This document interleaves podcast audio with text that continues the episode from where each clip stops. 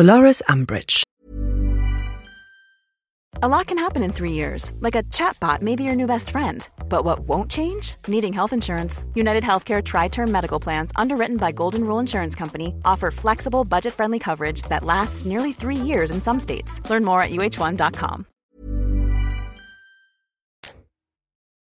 Dolores Jane Umbridge, geboren am 26. August 1961, ist eine Hexe und Bürokratin im britischen Zaubereiministerium die als Unterstaatssekretärin des Zaubereiministers unter den Ministern Cornelius Fudge, Rufus Scrimger und Fierce Thickness dient.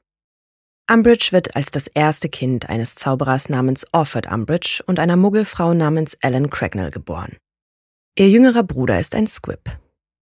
Sie selbst entwickelt jedoch bereits frühzeitig magische Kräfte. Unter dem Einfluss ihres Vaters verachtet sie ihre Muggelmutter und ihren Squib-Bruder da sie diese als minderwertig gegenüber ihr und ihrem Vater ansieht.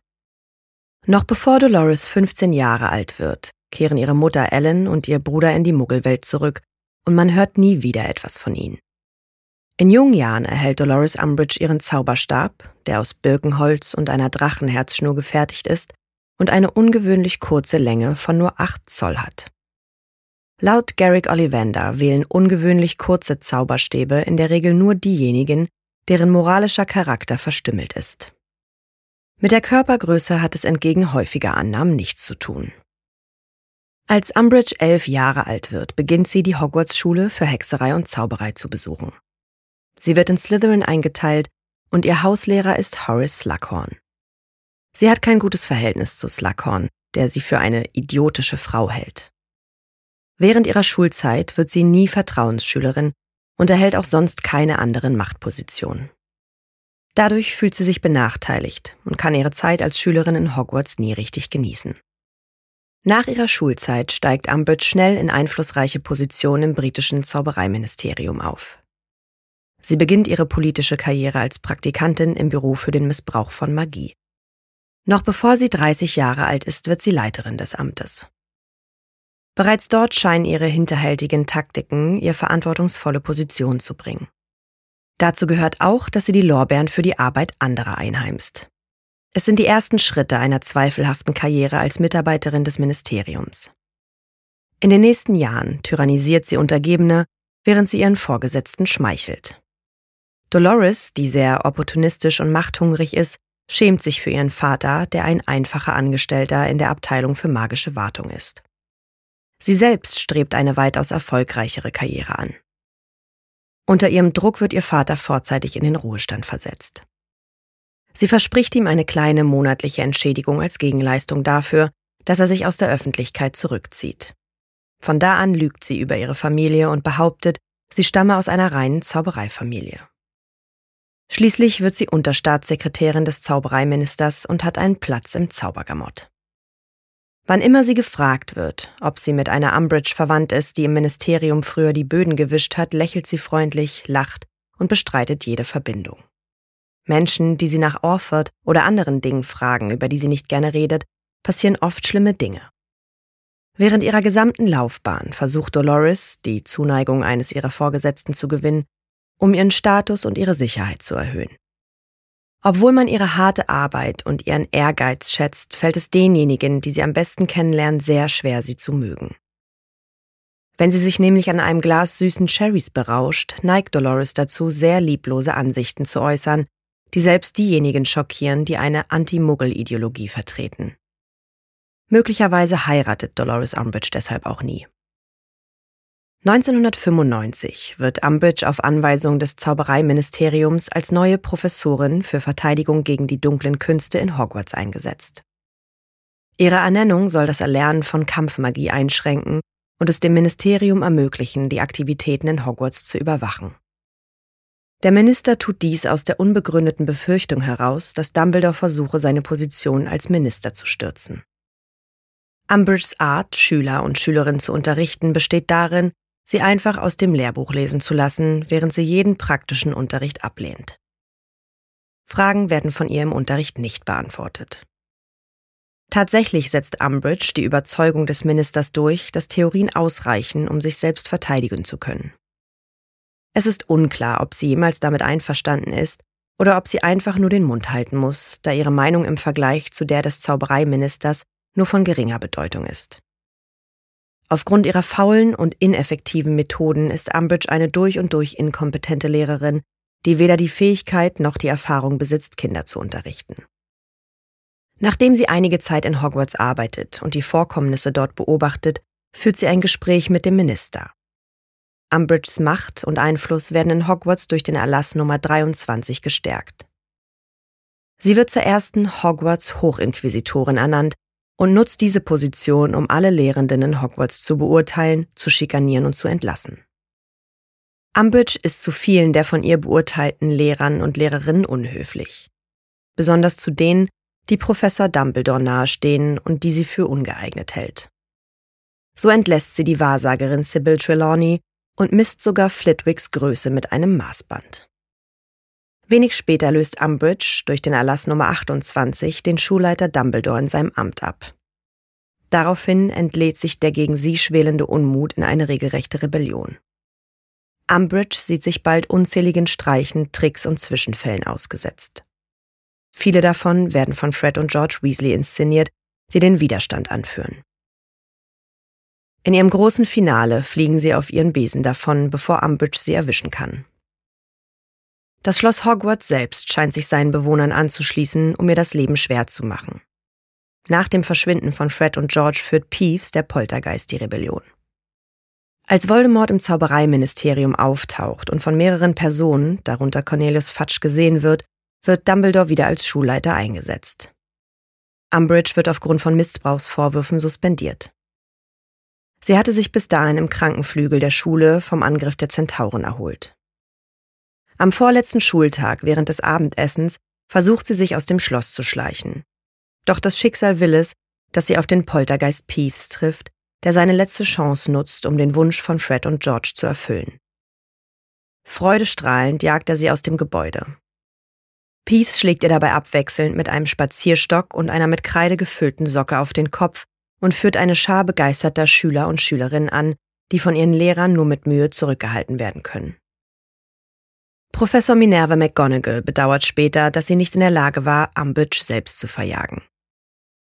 Trotz all ihrer Handlungen in Hogwarts kehrt Umbridge später auf den Posten der Unterstaatssekretärin im Ministerium zurück und erzählt dem neuen Minister Rufus Scrimgeour von Harrys Wunsch, Auror zu werden.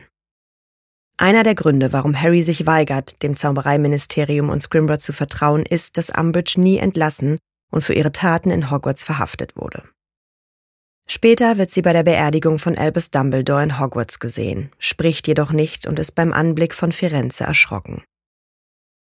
Sie täuscht Trauer vor und schaut empört, als Hagrid sich mit lautem Trompetengeräusch die Nase putzt. Nach der Übernahme des Zaubereiministeriums durch Lord Voldemort im Jahr 1997 nimmt Umbridge ihren Posten als Unterstaatssekretärin wieder auf und beaufsichtigt die Registrierung und Verfolgung von muggelstämmigen Hexen und Zauberern im Rahmen der Muggelgeborenen Registrierungskommission. Sie führt Versuche durch, bei denen sie unschuldige Muggelgeborene der Anwesenheit von Dementoren aussetzt und sie nach Azkaban schickt. Ihrer Meinung nach hatten sie angeblich Magie von echten Hexen und Zauberern gestohlen.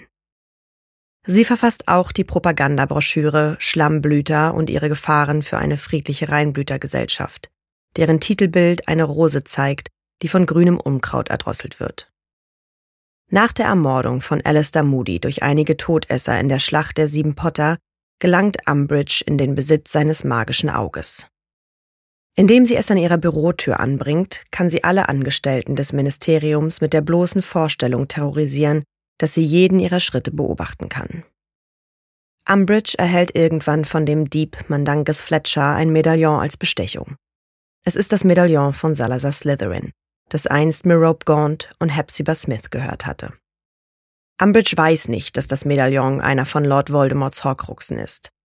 Aufgrund ihrer bösen Natur baut sie unwissentlich eine Affinität zu dem Gegenstand auf, sodass der Horcrux entgegen seiner üblichen Wirkung Umbridge stärkt. Harry und Hermine betäuben sie während ihres Einbruchs in das Zaubereiministerium, reißen ihr das Medaillon vom Hals und fliehen vom Tatort. Hermine fertigt daraufhin eine Kopie des Medaillons an, damit Umbridge keinen Verdacht schöpft. Während sich das Medaillon im Besitz von Harry Potter und seinen Gefährtinnen befindet, übt es einen grausamen Einfluss auf sie aus. Umbridge verfolgt Muggelgeborene das ganze nächste Jahr hindurch weiter. Nach dem Tod Lord Voldemorts durch Harry Potter und der Reformierung des Zaubereiministeriums durch Kingsley Shacklebolt wird Umbridge verhaftet, angeklagt, verurteilt und für ihre Verbrechen gegen Muggelgeborene zu einer lebenslangen Haftstrafe in Azkaban verurteilt. Merkmale und Fähigkeiten Dolores Umbridge wird als eine kleine, untersetzte Frau beschrieben, die einer großen, blassen Kröte ähnelt. Sie hat ein breites, schlaffes Gesicht, einen schlaffen Mund und einen kleinen Hals. Ihre Augen sind wulstig und in ihrem mausbraunen Haar trägt sie oft eine schwarze Samtschleife, die Harry an eine Fliege erinnert. Sie spricht mit einer albernen, hohen Stimme, die im Gegensatz zu ihrem Äußeren mädchenhaft und atemlos wirkt. Sie schmückt ihr Büro mit Kätzchen und anderen niedlichen rosa Utensilien. Ihr breites, krötenartiges Lächeln und ihre Neigung, mit einer zuckersüßen Stimme zu sprechen, die oft als vergifteter Honig beschrieben wird, sind ein physisches Beispiel für ihre Grausamkeit. Umbridges dicke Stummelfinger sind mit mehreren knalligen alten Ringen geschmückt. Umbridge wird in verschiedenen grünen Tweed-Kostümen gesehen, meist mit einer rosafarbenen, flauschigen Strickjacke drüber. Die von Kopf bis Fuß aufeinander abgestimmten Outfits, meist in rosa Tönen, trägt sie während ihrer Lehrertätigkeit und während ihrer Aufgaben als Hochinquisitorin. Harry zufolge sieht sie aus wie eine Tante. Während seiner Anhörung über die Magie von Minderjährigen trägt Umbridge die schwarze Robe des Zaubergamotts mit einem silbernen Z drauf. Dolores Umbridge ist eine böse Frau, die das Schlimmste an politischer Macht und die schlimmsten Aspekte des Zaubereiministeriums verkörpert. Sie ist extrem rücksichtslos, grausam, gefühllos, brutal, korrupt, sadistisch, arrogant, intolerant, machthungrig und ohne jede moralische oder ethische Grundlage. Sie ist apathisch und absolutistisch, aber auch eine engagierte und flexible Hexe, die das britische Zaubereiministerium dogmatisch unterstützt und eifrig jeden Befehl von Cornelius Fudge, Rufus Scrimger und Fierce Thickness befolgt. Obwohl zu der Zeit, als sie in das Zaubereiministerium eintritt, als vollendete Hexe beschrieben wird, scheint es, dass Dolores Umbridge im Großen und Ganzen nie eine sonderlich mächtige Hexe ist. Als Lehrerin in Hogwarts kennt sie das Verfahren zur Herstellung von Veritaserum nicht. Da sie Antworten scheinbar auch auf anderen Wegen nicht herausfinden kann, ist es unwahrscheinlich, dass sie eine Gedankenleserin ist. Auch kann sie einige der Streiche der Weasley-Zwillinge nicht beseitigen, was anderen Professorinnen mit Leichtigkeit gelingt. Ihre wirkliche magische Kraft und ihr Wissen konzentrieren sich hauptsächlich auf offensive und defensive Magie, insbesondere der dunklen Magie.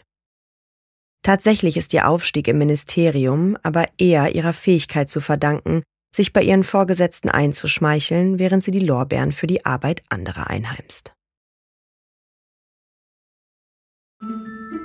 Na, ihr kleinen Hexen, Zauberer und Muggel? Alle Infos und Links zur Folge findet ihr in den Shownotes.